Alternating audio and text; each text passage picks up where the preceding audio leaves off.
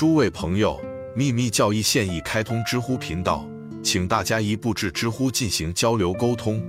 异变的精神物质，因此智慧的总集 Farhat 就是人格化的电生命力，是超然的联合所有宇宙能量的统一体，就像在显现的层面上一样。在看不见的层面，其作用类似于在宏观尺度上一种由意志创造的活力，在那些现象中。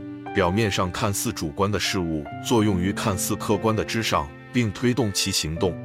Farhat 不仅是那力量的活跃的象征和容器，而且被神秘主义者视为一个实体。该力它作用在存在宇宙、人类和陆地上，并分别影响所有这些层面。在地球层面上，它的影响力在导磁体强烈意愿产生的磁力和主动力中被感受到。在宇宙中。它存在于建设性的力量中被传输出来，在事物的形成中，上自行星系统下到萤火虫和简单的雏菊，自然的意愿或神的思想中有关那个特殊事物的发展和成长的计划。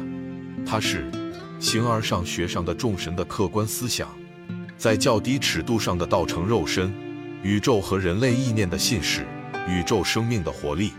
它的第二个面相，Farhat 是太阳的能量。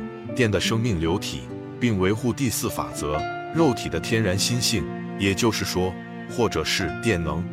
一八八二年，神智学会主席奥尔科特上校因他在一次演讲中声称电是物质而被指责。然而，这就是秘传教义的教导。只要欧洲科学对其真正的本质知之甚少，力能量可能是一个更好的名字。然而，它是物质。就像以太是物质一样，因为它与原子有关，尽管与后者相差深渊。由于一个东西是科学无法衡量的，因此就不能称之为物质。对此争论似乎很荒谬。电是非物质的，因为它的分子不受感知和实验的影响，但它可能是，以及神秘学说它是原子的，所以它是物质。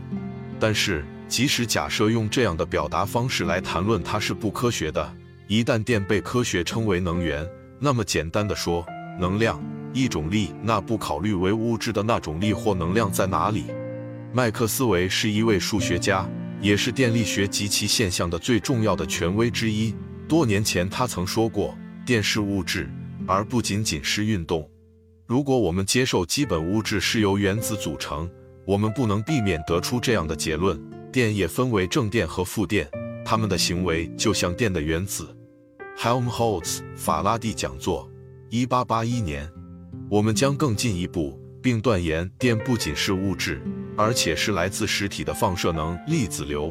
那既不是上帝，也不是魔鬼，而是根据业力的永恒法则统治和引导我们世界的无数实体之一。见本书附录。在印度。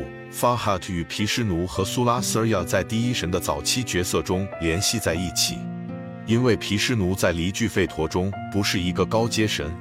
毗湿奴这个名字源自跟 Vish 弥漫，而 Farhat 被称为弥漫者和制造者，因为他用粗糙的原料形成了原子。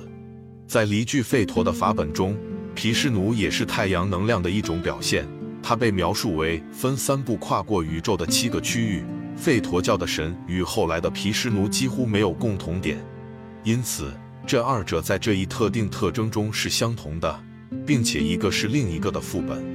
三部和七部是秘密教义所指的人类居住的七个星球以及地球的七个区域。尽管潜在的东方学学者经常提出反对意见，但是公开的印度经文中清晰明确地提到了我们行星链的七个世界或球体在。但奇怪的是，从古老宗教的学者的比较和对应词中，可以看出，所有这些数字都和其他宇宙学中的类似数字及其符号连接。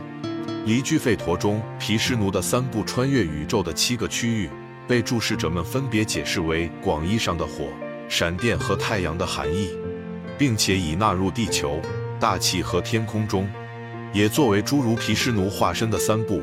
尽管更哲学性的说法。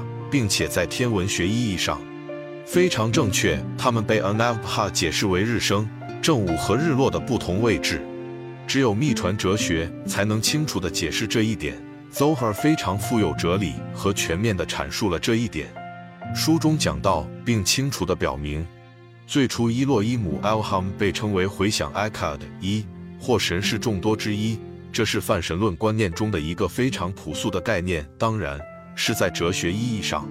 之后发生变化，耶和华是上帝 Elohim，这样统一了多样性，向一神论迈出了第一步。现在回答耶和华 Jehovah 上帝 Elohim 怎么样？